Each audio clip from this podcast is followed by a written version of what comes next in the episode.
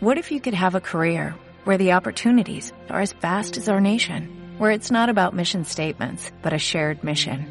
At U.S. Customs and Border Protection, we go beyond to protect more than borders, from ship to shore, air to ground, cities to local communities. CBP agents and officers are keeping people safe.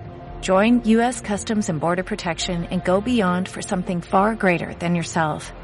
Learn more at cbp.gov/careers. Luces, Cámara, acción. acción. Esto es Cinética. Comenzamos.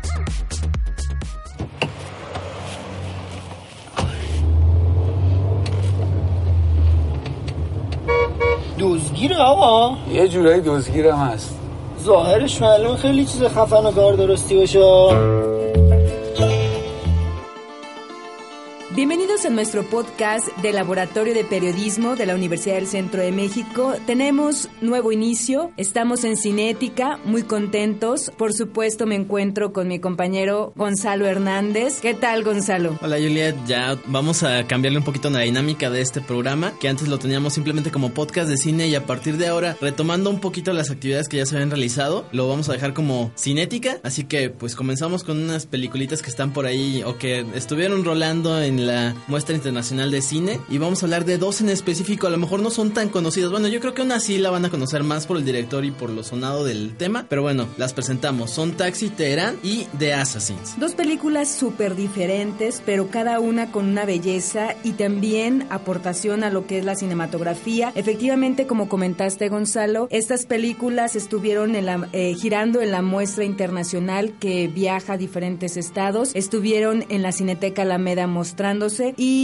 forman parte de lo mejor del 2015 en cuestión de cine internacional y cine de autor. Vamos a platicar a fondo sobre estas películas, dando algunos datos y por qué vale la pena que nosotros las veamos y si no las pudo ver en pantalla grande, se pueden conseguir y se pueden, afortunadamente, ¿verdad? Afortunadamente las podemos conseguir. A pesar de que son de países que están un poquito distantes, son relativamente fáciles de acceder a ellas. Y bueno, una de estas específicamente no tiene difusión dentro de su propio país y entonces se difunde al resto del mundo. Entonces por eso el resto del mundo la conoce, aunque dentro de su país no. Y la verdad es que son dos películas que vamos a hablar en relación a, a que son afortunadas y también somos afortunados a que lleguen a nosotros. Lamentablemente tampoco en cartelera comercial llegaron. Bueno, yo las he estado esperando durante mucho tiempo, pero bueno, lo Ya, importante ya es no que... me digas eso porque me voy a deprimir con otra película que nunca llegó y hasta los cines me dijeron sí va a llegar y nunca llegó y hasta se fue creo que de México. Bueno, lamentablemente tenemos que acostumbrarnos, pero no conformarnos, porque hay, Hay, que propuestas seguir- interesantes, hay hay, que seguir propuestas viendo. buenas fuera de la cartelera del cine normal. Pero ¿qué te parece si comenzamos a platicar sobre Taxi del director Jafar Panahi? Una película del, como ya mencionábamos, del 2015, que viene desde Irán. Es este un director muy aclamado, Jafar Panafi, dentro de su propio país, eh, reconocido a nivel internacional por algunas películas que ha hecho. Curiosamente, este director tiene una mirada muy característica y muy interesante sobre lo que es el cine, tanto que, bueno, hay una, hay toda una situación política en su propio país que no lo dejan proyectar ciertas películas o bueno, hacer material que vaya contra el gobierno, contra ciertas reglas establecidas, pero él busca la manera de sacar proyectos adelante. De hecho, ahorita tiene un, un veto por 20 años para que no pueda Así dirigir es. una película este, o aparecer como actor en, lo- en una película, no agarrar ni siquiera una cámara y ha hecho, ha producido tres trabajos así, sin tener la posibilidad, ha encontrado la manera creativa porque él dice es una forma en la que yo tengo que expresarme, o sea, yo tengo que buscar la manera de hacer cine de una o de otra forma. Y entonces Taxi Terán es su más reciente trabajo en el que él literalmente se pone en el puesto de un chofer de taxi colectivo en Teherán. Primero monta una cámara o tres cámaras en el coche y empieza a subir a personas que van a abordar diferentes temáticas sobre la situación política, social, religiosa del país en el que está. Fíjate que es una película que también ha ganado premios. En el 2015 los premios César, nominada Mejor Película Extranjera. Y también en el Festival de Berlín, el Oso de Oro a Mejor Largometraje. Y premio también Fipresi, que son eh, pues galardones importantes en la cinematografía. Y qué curioso, una película que no se pueda ver en su país es super vista en todo el mundo. La verdad es una película que vale la pena que la veamos eh, políticamente, culturalmente, nos dice mucho, aunque sea en este espacio reducido del taxi, realmente Que está conocemos muy bien trabajado. conocemos una realidad, un entorno entorno y sobre todo, eh, yo sí puedo decir, un metadiscurso que utiliza este cineasta como en todas sus películas, que nos permite hablar como también de ese encierro y de la libertad que no tiene él, hasta cuando a sus pasajeros les dice, crúcese y pase a otro, Otro taxi. Eso es una metáfora en el sentido de buscar formas para hablar y este director lo hace de esta manera en esta cinta que la verdad a mí me gustó mucho, Gonzalo. Sí, se me hizo muy divertida y pues, me regreso un poquito. Es muy creativo porque se supone no puede agarrar una cámara y encuentra la manera de grabar solamente utilizando las cámaras que tiene montado dentro del taxi y algunas tomas que logra rescatar de un celular o de una cámara que alguien más está usando por ahí. Entonces es muy interesante y también no solamente esto, por la forma en la que está grabado parece que fuera un, un estilo documental, pero en realidad es una combinación entre documental y documental de ficción. Sí, Entonces, realmente es un falso documental, que porque sí hay cosas un no montaje hay y una sí planeación. De hecho, en realidad todos son actores no profesionales, pero que cada uno está adecuado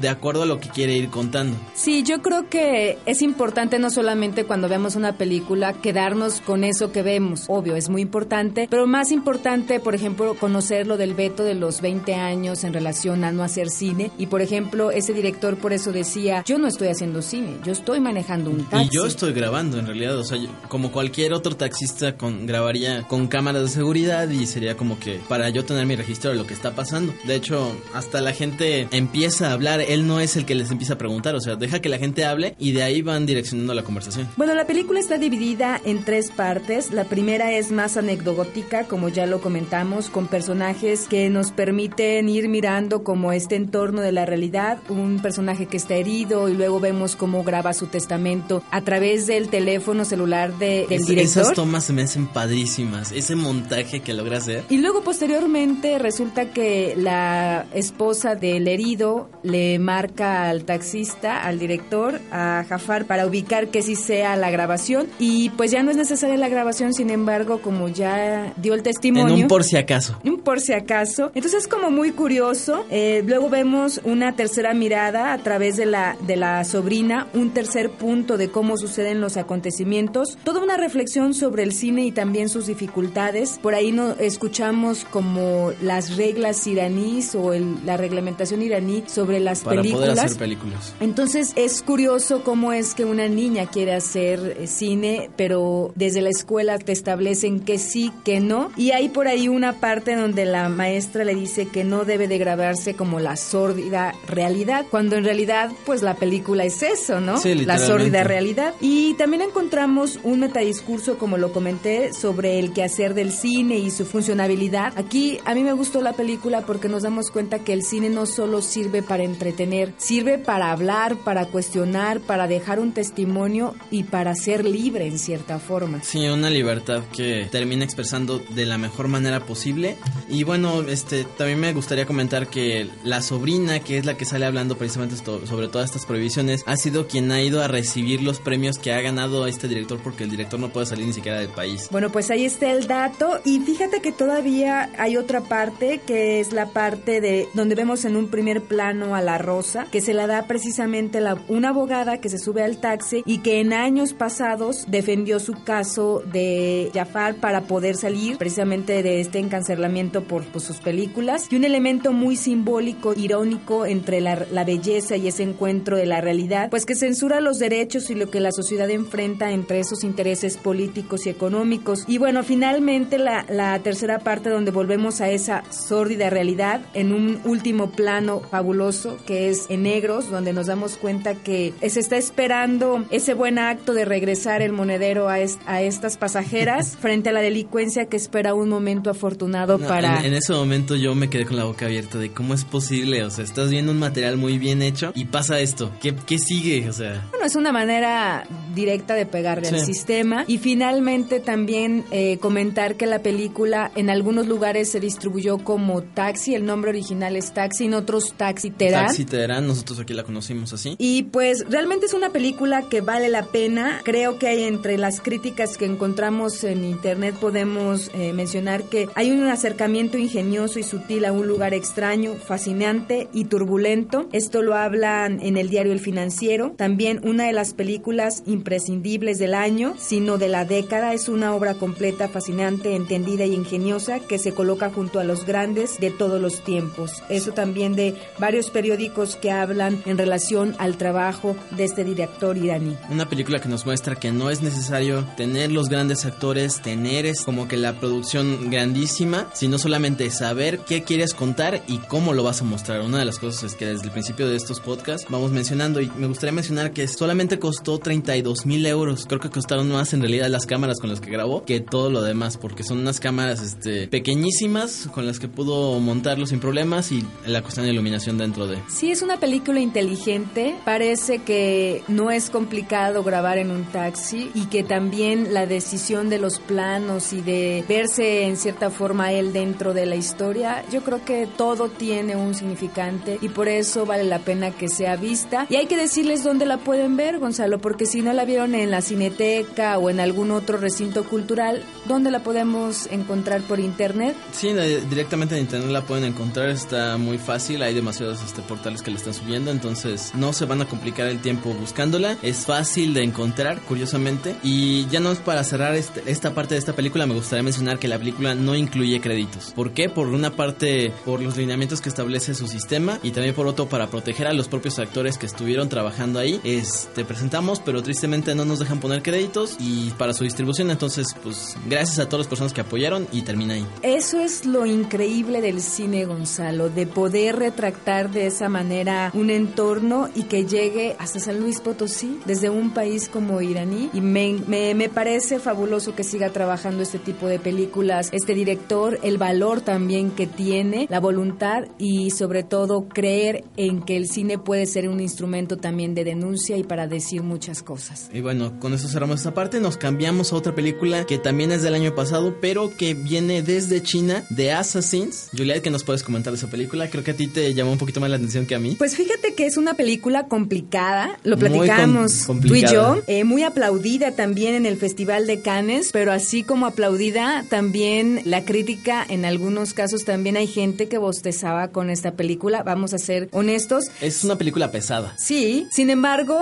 a mí me gustaría platicar un poquito sobre esta película del director Hou Xian-Sien y llamada La Asesina. También es una película que se incluyó en la muestra internacional de este año y que es una película del 2015 del director taiwanés y que habla sobre la China del siglo IX a la edad de 10 años. Nie Chin Niang, que es una hija de un general, es secuestrada por una monja para ser entrenada en las artes marciales y después de varios años se convierte en una extraordinaria asesina encargada de eliminar pues a los gobernadores corruptos de esta región y después de fallar una importante misión que se le había concedido, su maestra le encomienda regresar a su lugar de origen donde ella vivía para asesinar a un proveniente blanco que lo obligaría a decidir en esta parte entre el amor y la disciplina que ha regido su vida. Lo interesante de esta película es que es extraída de una novela de la lejana época de la dinastía Tang de Assassin y adapta en total libertad pues los típicos relatos de la tradición genérica de Wuxia que son eh, partes importantes de la literatura china. Y qué es lo interesante de esta película. Digo, trae, bueno, a mí, en realidad las cosas que me interesaron de esta película, más allá del discurso que trae, es la forma en la que logra hacer los planos, tiene una fotografía impresionante y muy cuidada dentro de sus movimientos. Y también que a pesar de ser una película china y a pesar del título que te dice que va a haber peleas, no es esto en lo que se enfoca. O sea, sí muestra hasta cierto punto las habilidades de la asesina, pero no es en realidad lo que le interesa tanto, sino la evolución de un personaje y lo trata de una manera, sí, un poco compleja, pero también dándole la seriedad y la importancia necesaria. Sí, así es. Fíjate que lo interesante de la película es que este director, Hao Xian-Sien, que no es fácil de pronunciar, ¿verdad? Pasó ocho largos años desde el vuelo del Globo Rojo, que la, la película es del 2007, hasta que se decidió, decidió estrenar este nuevo largo largometraje y la verdad es que se esperaba mucho de este director. Es, eh, como le decíamos, una película aplaudida en Cannes y brillante desde su textura hasta el fondo, lo que tú decías por la excelente fotografía. Tenemos un extraordinario inicio en blanco y negro, si lo recordamos, y luego pasamos como a esta parte del color, color. y son colores extremadamente vibrantes. Sí, hasta por la forma en la que está cuidado el, el vestuario y todo lo... Sí, las actuaciones parecen en realidad que está haciendo una película... Bueno, sí es una película de época, pero también parecería un estilo documental por la forma en la que te lleva la acción. Y además es una película que narrativamente construye entre los paisajes y los planos abiertos. El director en una entrevista realizada en la película de Cuadernos Caimán, Estudios de Cine, él habla sobre que el paisaje también, los paisajes también pueden transmitir emociones y hay un, un sinfín de momentos en donde contemplamos. No es una película extremadamente dialogada como las que se acostumbran en cartelera comercial, al contrario, de hecho el silencio, la música y estos paisajes nos permiten a nosotros adentrarnos entre este presente y pasado, pues de esta literatura que al final no es tampoco nada, nada sencilla. Y también se detiene, como lo decía, entre este tiempo, en el paso del tiempo, entre las heridas que los personajes tienen, porque se supone que, que la asesina no puede hacer su última misión porque hay una cuestión moral en el sentido de que ella estaba comprometida con la persona que... A la que tenía que matar. A la que tenía que matar. Y entonces, pues, ¿dónde queda la disciplina y todo lo que le enseñó esta monja? monja? Pues ella era una, una perfecta asesina con sutileza y elegancia. Sí, hay una evolución muy marcada precisamente del personaje y cómo se debate entre estas fuerzas por el deber y por el, la parte moral, o sea, lo que me piden y lo que yo tengo que hacer en realidad y cómo va cambiando, o sea, no tiene muchas, a lo mejor muchas intervenciones, pero sí se nota y está muy clara la evolución del personaje. Claro, y, y precisamente por estas cosas que no se ven a primera vista, se tienen que leer poco a poco y, y cuesta, la película cuesta, Sí, sin incluso embargo... en los personajes llega un momento en el que no sabes en realidad a quién está hablándole, quién es quién y también cuál es la parte mala y la parte buena, este, quiénes se quieren acabar con quién. Como los vestuarios son tan similares, los nombres a lo mejor como no estamos tan acostumbrados, no te queda tan claro quién es quién, entonces viene un poquito a revolverte, pero lo que son los personajes principales son los que nunca cambian, bueno, nunca cambian en cuanto a que los ubicas, pero sí cambian en cuanto a su manera de pensar. Y además te dejas como esperando, mirando, atendiendo, como dices, porque hay como una confusión entre los cortes, porque son planos